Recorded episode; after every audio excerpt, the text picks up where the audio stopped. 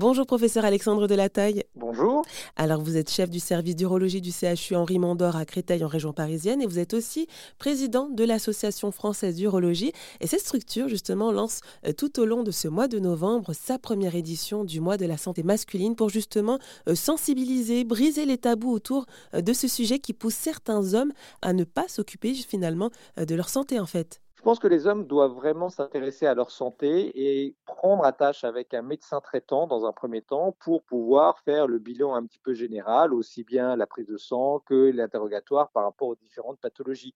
On est un petit peu interpellé par des personnes qui viennent directement parce qu'ils commencent à avoir des, problèmes et que les problèmes sont déjà bien ancrés et donc le traitement va être plus compliqué. On est aussi surpris de voir des personnes de 50 ans qui commencent à s'intéresser à leur santé parce qu'ils reçoivent euh, le petit papier de la sécurité sociale en disant, ben voilà, joyeux anniversaire, vous venez d'avoir 50 ans, il est temps de vous intéresser à votre côlon et donc il faut faire le dépistage du cancer du côlon.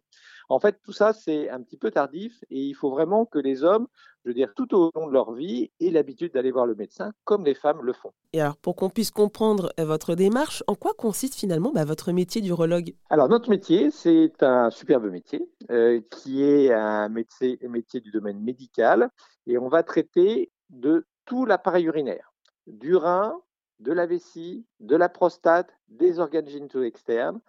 Et donc, ça va concerner aussi bien les pathologies cancéreuses que les problèmes de calcul, que les problèmes euh, de troubles de l'érection, que de problèmes de fuite urinaire, que de problèmes de, de, descente des testicules chez les enfants, de circoncision, etc. Donc, c'est une spécialité qui est très large et qui est médico-chirurgical, c'est-à-dire qu'on passe une très grande partie de notre temps à voir des patients, à traiter médicalement, à parfois simplement réassurer les patients, mais aussi on a une partie chirurgicale pour traiter bah, toutes ces, ces, différentes pathologies. Eh bien, merci pour toutes ces explications, professeur Alexandre Delataille. Je rappelle que toutes les informations euh, sur ce premier mois de la santé masculine lancé par l'Association française d'urologie sont à retrouver sur notre site internet. Merci beaucoup.